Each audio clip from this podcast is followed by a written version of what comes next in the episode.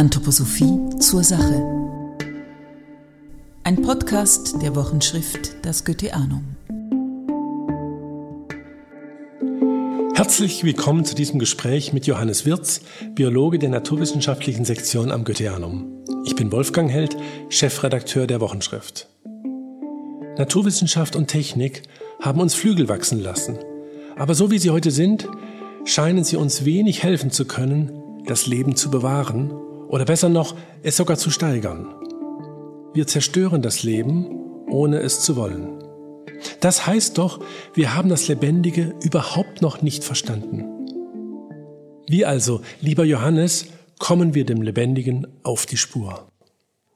Ich fange da gerne mit meiner akademischen wissenschaftlichen Biografie an. Ich habe Molekularbiologie studiert, habe gelernt, wie man Eiweiße isoliert, Gensequenzen isoliert und auch, wie man diese Sequenzen zum Beispiel von einer Pflanze in ein Bakterium überführt. Gentechnik. Und einmal auf diesen, in diesem Studium ist mir deutlich geworden, dass sozusagen zum Wesen dieser modernen Lebenswissenschaft gehört, als erstes Leben zu zerstören. Und ich habe gemerkt, dass wenn ich so arbeite, ich eigentlich immer nur mit dem Toten des Lebendigen umgehe. Und dann haben glückliche Umstände dazu geführt, dass ich Jochen Bockemühl kennengelernt habe. Er war der Leiter der naturwissenschaftlichen Sektion am Goetheanum und er hat mich eigentlich in diese Lebenswissenschaft goetheanistisch-anthroposophisch eingeführt. Und da wurde deutlich, Pflanzen sind Zeitgestalten, Tiere sind Bewegungsgestalten. Das heißt, es obliegt meinem Denken verschiedene Erscheinungsformen, bei der Pflanze die keimende Pflanze, die wachsende, die blühende, die reifende, in ein ganzes, gesamtes Bild zusammenzufügen. Leben und Denken gehören irgendwie zusammen. Aha, bei der Pflanze ist das natürlich ein Nacheinander, die keimende und die wachsende. Ganz genau, das hat ja Goethe auch schon beschrieben. Also wenn man dann im Detail sieht, hat er diese Metamorphosen als eben nacheinander beschrieben im Laubblattbereich und nebeneinander im Blütenbereich und sozusagen ineinander im Samen- und Fruchtbereich. Das war sozusagen der Ansatz von Goethe und bei Tieren spricht er von einer simultanen Morphologie. Weil wenn ein Embryo anfängt, im Blastura-Stadium oder im Gastrula-Stadium, also sich einzuwickeln, ist nicht nur ein Teil betroffen, sondern immer das ganze Tier. Aber das heißt, erst wenn ich im Erkennen die verschiedenen Erscheinungsformen zusammen denken kann, bin ich diesem Leben auf der Spur. Ah, das ist ja, wir kennen sehr das analytische Denken, wo ich unterscheide. Und hier, verstehe ich das richtig, geht es um synthetisches Denken. Man könnte sagen, Goethe hätte gesagt, ich ne-, will es nicht synthetisch nennen, weil der Synthese geht die Analyse immer voraus. Er hat es eigentlich als anschauendes Denken bezeichnet. Und ähm, ja, wie sind dann die Erfahrungen, die man macht, wenn man auf dem Weg unterwegs ist, die Pflanze in ihrer Zeitgestalt zu betrachten, zum Beispiel? Es gibt dann so Glücksmomente, die habe ich gehabt, wo wenn es gelingt, sozusagen die ganze Entwicklung einer Pflanze vor sich, vor Augen zu haben, wie in einem Bild, man für einen Moment in, auf einer Ebene ist, wo man sagen kann, man spricht von Imagination oder man hat dieses sinnliche, unsichtbare Leben erfasst und begriffen. Ja, und dann äh, habt ihr natürlich, oder nicht natürlich doch, mit dem Stigma zu tun, ja, das ist nett und dann erfahre ich etwas von dem Glanz, von dem Geheimnis des Lebens. Aber wird das praktisch? Ich möchte das gerne in zwei Richtungen verfolgen, diese Frage. Die erste ist, dass selbstverständlich, wenn man beginnt als Student, das Ganze nur gedanklich ablaufen kann. Und man ergreift mit dem Denken etwas, von dem man noch nicht genau weiß, was es ist. Wenn man es aber zur Bildhaftigkeit bringt, dann merkt man, dass man tatsächlich nicht mehr im rein Sinnlichen steckt. Und ich denke, das ist sozusagen eine erste Stufe der übersinnlichen Erkenntnis. In diesem Moment, und das habe ich von Jochen Bockemühl auch gelernt, kann man der Frage nachgehen, ja, wer macht das? In all diesen verschiedenen Erscheinungsformen steckt ein Wesen oder eine Tätigkeit und die könnte man sich, kann man sich auch zum Bewusstsein bringen. Das wäre dann in der anthroposophischen Terminologie Inspiration. Und wenn das gelungen ist, also nicht nur das Bild, sondern auch die Kraftgestaltung zu erfassen, entsteht ein bisschen die Sehnsucht, jetzt den Wesen, die diese Kraft entfalten, auch zu begegnen. Und diese Wesensbegegnung wäre anthroposophisch gesprochen dann die Intuition. Und für mich ist ganz klar geworden, dass auf dieser Ebene das ganze Verhältnis zur Welt sich verändert.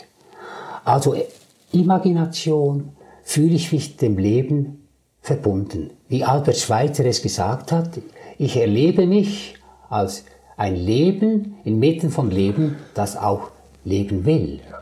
Und das heißt, ich muss mit Sorgfalt, mit Respekt und irgendwie auch mit einer Gewaltlosigkeit, mit einer gewissen an Lebendige heran.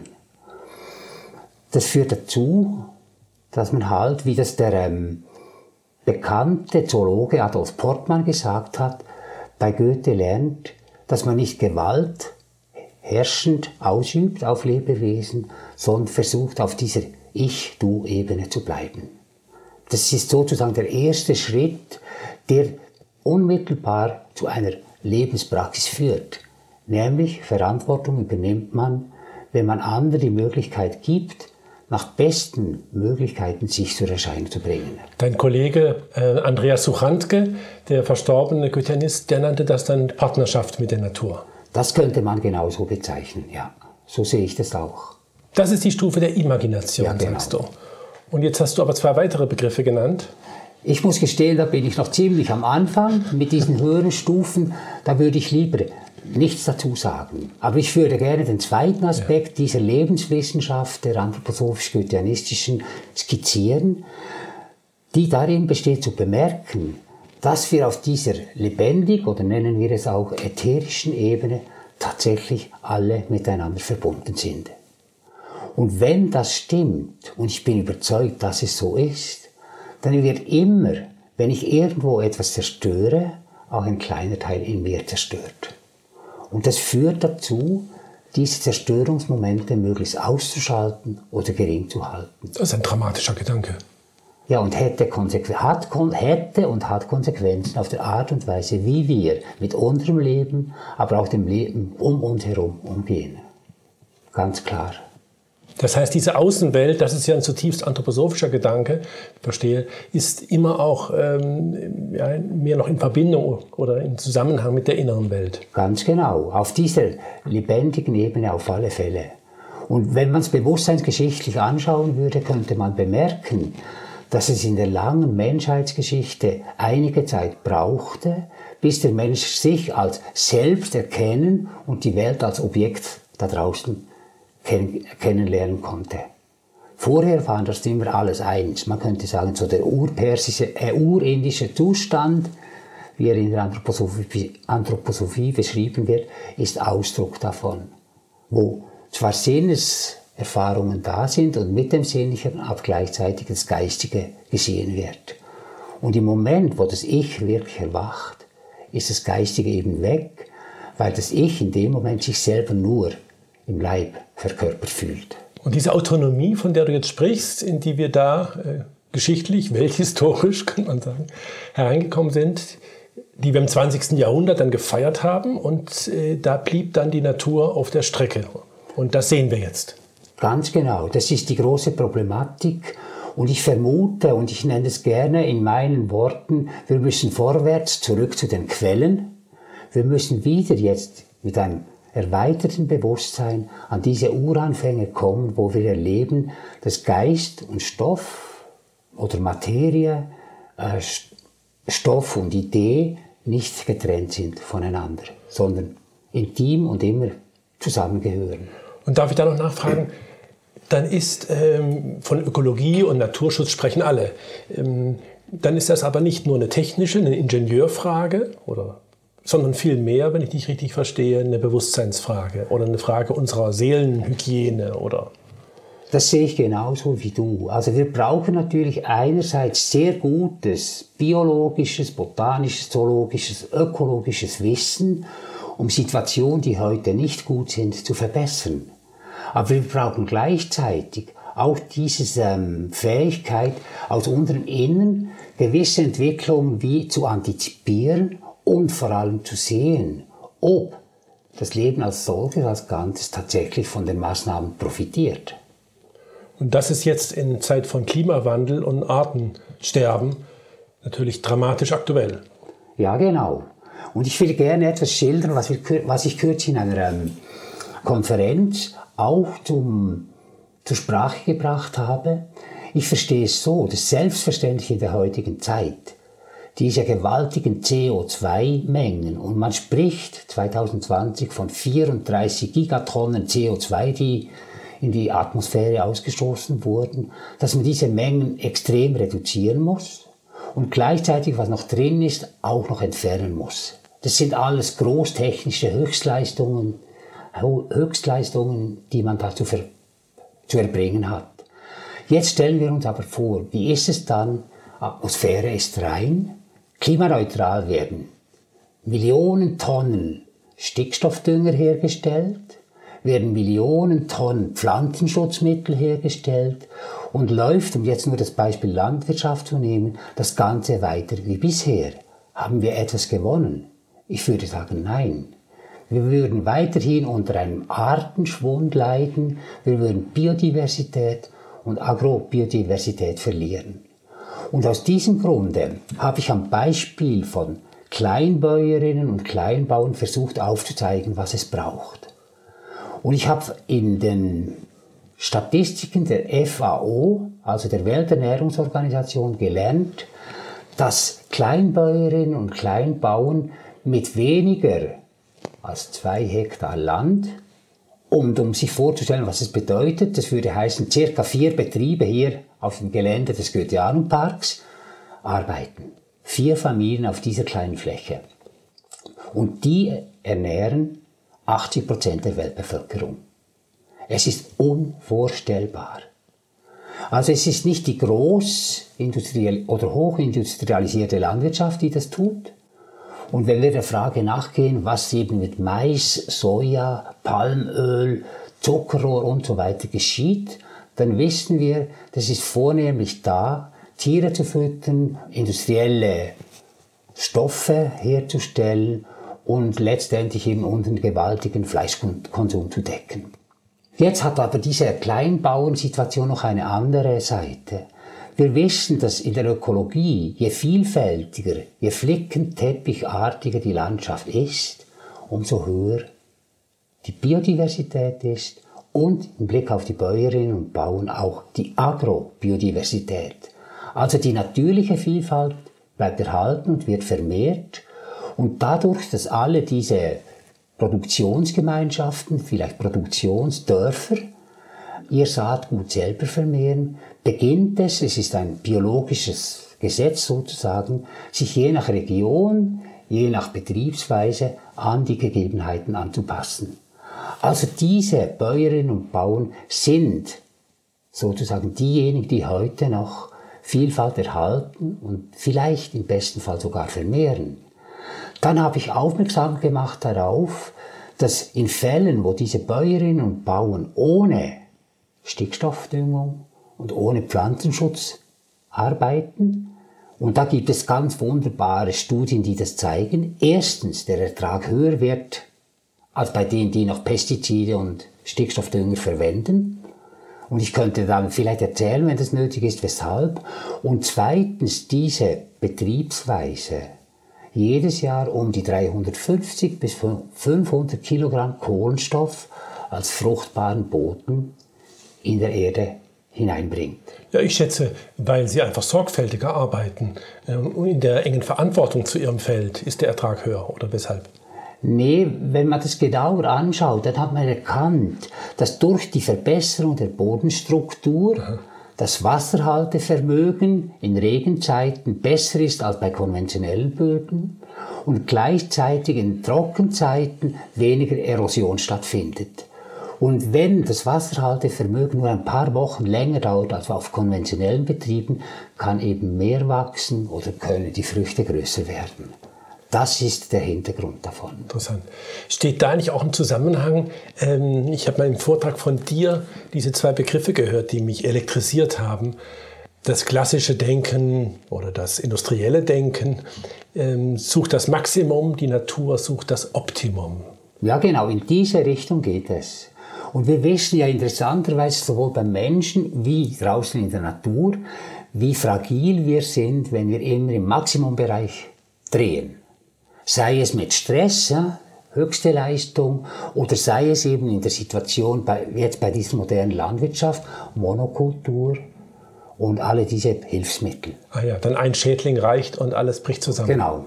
Und das Optimum heißt immer, es ist im Prinzip weniger, obschon das jetzt ein Widerspruch ist zu dem, was ich vorher gesagt habe, zu den Erträgen. Ja. Aber es ist im Prinzip weniger, aber Mensch, Natur und Betriebe sind viel resilienter als bei diesem Maximum. Und da würde ich gerne noch etwas anfügen. Man meint ja immer, diese Maximierung sei notwendig aus ökonomischen Gründen. Diese Überlegung ist falsch. Wir haben ja von Volkert Engelsmann gelernt mit seiner True Cost Initiative, dass wenn man Umwelt- und Gesundheitskosten dieser konventionellen Produktion auf die Preise der Produkte umlegen würde und nicht mit Steuergeldern bezahlt, wie es heute der Fall ist, diese Produkte ungefähr um das Doppelte so hoch sein müssten. Das ist ein Durchschnittswert, das ist von Kultur zu Kultur verschieden. Und wenn man das anschaut, das könnten wir alle mal im Supermarkt gucken, wären wahrscheinlich die meisten konventionell erzeugten Produkte teurer als die biologisch oder biodynamisch erzeugten. Und jetzt sprichst du in diese Richtung, wie ihr auch bei dieser Tagung vor letzte Woche ja das Thema hattet, äh, die Gesundheit der Erde. Kannst du vielleicht zu diesem Begriff noch was sagen, wo der für uns greifbar ist? Wenn ein Mensch krank ist, sehe ich das. Bei der Erde wird das ja relativ abstrakt. Dann habe ich irgendwelche Zahlenwerte. Es wird, rückt uns näher, aber wie, wie kannst du diesen Begriff füllen? Ich möchte da noch einmal an einen anderen Vortrag erinnern, den Matthias Rang, mein Kollege hier an der Sektion gehalten hat, mit dem Titel Fenster und Spiegel. Das Fenster ist der Ort, wo wir durchschauen hinaus in die Welt. Der Spiegel ist der Ort, wo uns das, was, von, was ich bin, zurückgespiegelt wird. Und er hat versucht, dieses ähm, Spiegelfensterpaar auf die Klimasituation anzuwenden. Und da stellt sich eben raus, dass sozusagen diese CO2-Atmosphäre heute zwar wie das Fenster das Licht der Sonne durchscheinen lässt, aber dass es leider mit diesem Spiegelungsprozess nicht mehr zum Guten steht. Und er hat dann gesagt, Heute ist die Atmosphäre so dicht, dass eben nicht nur ähm, ab, äh, gespiegelt wird, reflektiert wird, sondern dass in dieser Kohlenstoffatmosphäre absorbiert wird. Also die Transmission, die Durchlässigkeit ist nicht mehr garantiert. Und dann bei der Absorption findet natürlich auch Abstrahlung statt. Und jetzt musst du dir vorstellen, du hast diese Schale von CO2 und die Hälfte der Aussendung der Wärme geht hinaus in den Kosmos, wie es sein sollte, und die andere Hälfte, Treibhauseffekt, kommt zurück auf die Erde. Und da kann man sehen, wenn dieses Spiegel, Fensterspiegel-Dings nicht mehr funktioniert in der Atmosphäre, hat die Erde ein ganz großes Problem. Das wäre psychologisch übertragen. Ich will in die Welt schauen und sehe dauernd nur mich selbst. Ein, ja, ein bisschen so. Matthias hat gesagt, wir können das Licht sehr gerne und immer gut aufnehmen im Wachzustand, aber wir müssen lernen, auch wieder Wärme abzugeben. Sozusagen eine Art ähm, ähnlicher Vorgang, wie er mit der ganzen Erde auch passiert. Dann das Zweite ist eben dieser unglaubliche Schwund der biologischen Vielfalt fast überall ein Vorgang, der irreversibel ist, wenn er fortsetzt und eigentlich die Erde immer ärmer und ärmer macht. Und wie wir schon gehört haben in Sachen ähm, landwirtschaftlicher Produktion, je vielfältiger die Kulturen sind, je vielfältiger die Sorten sind, umso geeigneter sind solche Umstände, den wechselnden Bedingungen von Klima und Wetter zu trotzen. Und wie du gesagt hast, wenn, ich sage jetzt mal, 100 Hektar Acker genau dieselbe Kultur wächst, kann eine schlechte Bedingung zur totalen Vernichtung der Ernte führen. Ja. Also ich glaube, wir haben genügend Anzeichen dieser Gesundheit der Erde auch ein bisschen schon jetzt zu erfahren, jenseits von Zahlen, indem wir hinausschauen in die Welt. Und wo können da die ganz persönlichen Schritte liegen, bis darauf hin, dass man, äh, oder wenn ich jetzt mal zur Seite lasse, dass man seinen Footprint, seinen Verbrauch an Ressourcen reduziert? Wo liegt da der ganz persönliche Beitrag, den jeder leisten kann? Ich glaube, liegt dort, was, in dem, was ich am Anfang gesagt habe, Leben verstehen. Und ich komme gerne nochmal auf die Konferenz zurück, weil ich habe damit geendet, zu sagen, also wir können sehen, den Beitrag dieser landwirtschaftlichen Methode, die man natürlich nicht eins zu eins zu uns übertragen könnte, in Bezug auf Erhaltung der Artenvielfalt. Ich habe gesagt, wir sehen einen zweiten ökologischen Beitrag in Bezug auf die Fixierung von Kohlenstoff aus der Atmosphäre als fruchtbaren Boden. Ein Vorgang, der die organische und besonders die biologisch-dynamische Landwirtschaft auszeichnet. Und ich habe gesagt, darüber hinaus gibt es aber noch einen kulturellen und spirituellen Beitrag. Und ich will das jetzt nicht weiter ausführen. Ich habe dann gesagt, wenn man die Geschichte der Menschheit anschaut, von den frühen Zeiten von Jägern und Sammlern, lebten die in einer horizontalen Kultur auf Augenhöhe mit Pflanzen, Tieren, Felsen, Steinen. Also sie sahen mit der Pflanze auch den Geist, der die Pflanze hervorgebracht hatte. Und dann passiert etwas Unglaubliches, anthroposophisch gesprochen, im alten Persien, dass nämlich plötzlich die Geister und Götter nicht mehr bei den Menschen auf der Erde lebten, sondern in den Himmel gingen. Die Götterdämmerung. Genau, und dann sagten, Mensch, bearbeite die Erde.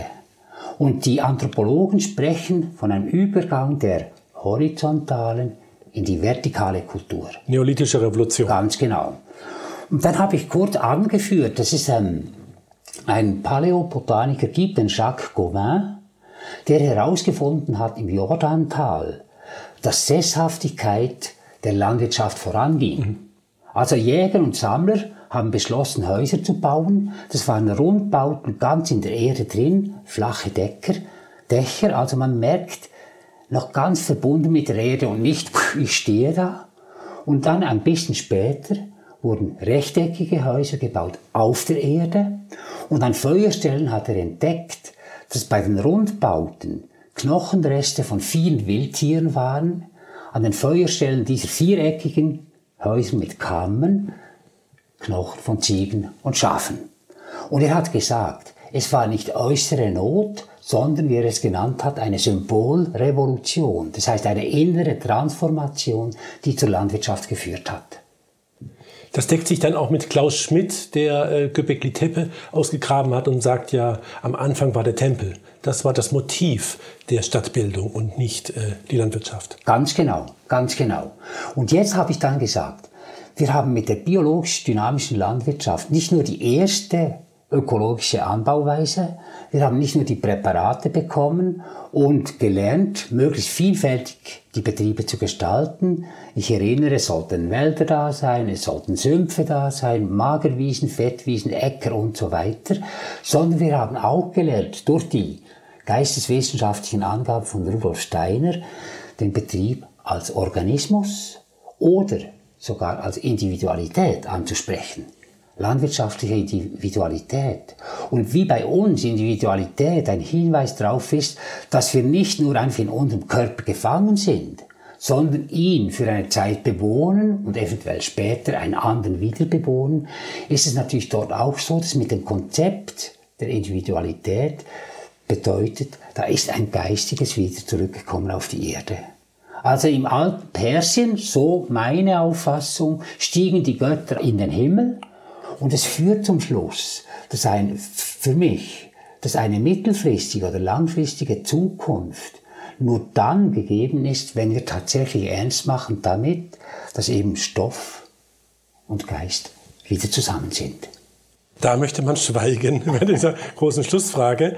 Ich mache trotzdem vielleicht noch eine kleine Wende. Ähm, für mich als Astronom sind da die Steinkreissetzungen ja, ähm, wenn man die in Schottland, Irland und fast über die ganze Welt ja findet, ähm, die dann von spirituell orientierten Archoastronomen als Nabelschnüre zum Kosmos genannt werden.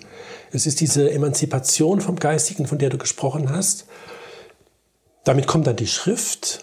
Genau. Ja, als äh, die Sternenschrift, die zur Erde fällt. Und äh, dann diese Steinsetzungen, wo wir kosmische Konstellationen auf der Erde abbilden. Und jetzt verstehe ich deine Rede so, dieses neue Bewusstsein zum Leben lädt dieses, dieses, diese kosmische Nachbarschaft wieder ein. Genau. Also so, genau so kann man sagen. In meinen Worten heißt es eben wieder, die Götter sind jetzt wieder herabgestiegen. Also so wie sie hochgingen, um die Landwirtschaft zu begründen, so hat die biodynamische Landwirtschaft geholfen, sie wieder auf die Erde runterzutragen. Und wir wissen ja, ohne diese Landwirtschaft hätte es die ganze Kulturentwicklung, die wir in den letzten 12, 14, 15.000 Jahren erfahren haben, nicht gegeben. Sie war der Ausgangspunkt von dem, was wir heute als Wissenschaft, Kunst und Religion bezeichnen, die wir bewundern in unglaublichen Kathedralen, die wir bewundern und manchmal auch ein bisschen fürchten in der Technik. Das ist alles diesem Umstand verschuldet. Und jetzt fängt vielleicht irgendeinmal, ich hoffe nicht zu spät, das neue Zeitalter an, wo wir zwar jetzt zurückgekommen sind an die Ursprünge, also diese Trennung von Göttern im Himmel und Mensch auf der Erde wie umgedreht haben und sie wieder zusammengeführt haben, wie bei den alten Jägern und Sammlern, aber in einem bewussten Moment und lernen, dass wenn wir gesund bleiben wollen, wir auch dafür zu sorgen haben, dass die Erde nach besten Möglichkeiten ihre Gesundheit erhalten kann. Vielen Dank für das Gespräch, Johannes. Wenn dir der Podcast gefallen hat, vergiss nicht zu abonnieren. Die Wochenschrift Das Goetheanum kannst du online lesen unter dasgoetheanum.com.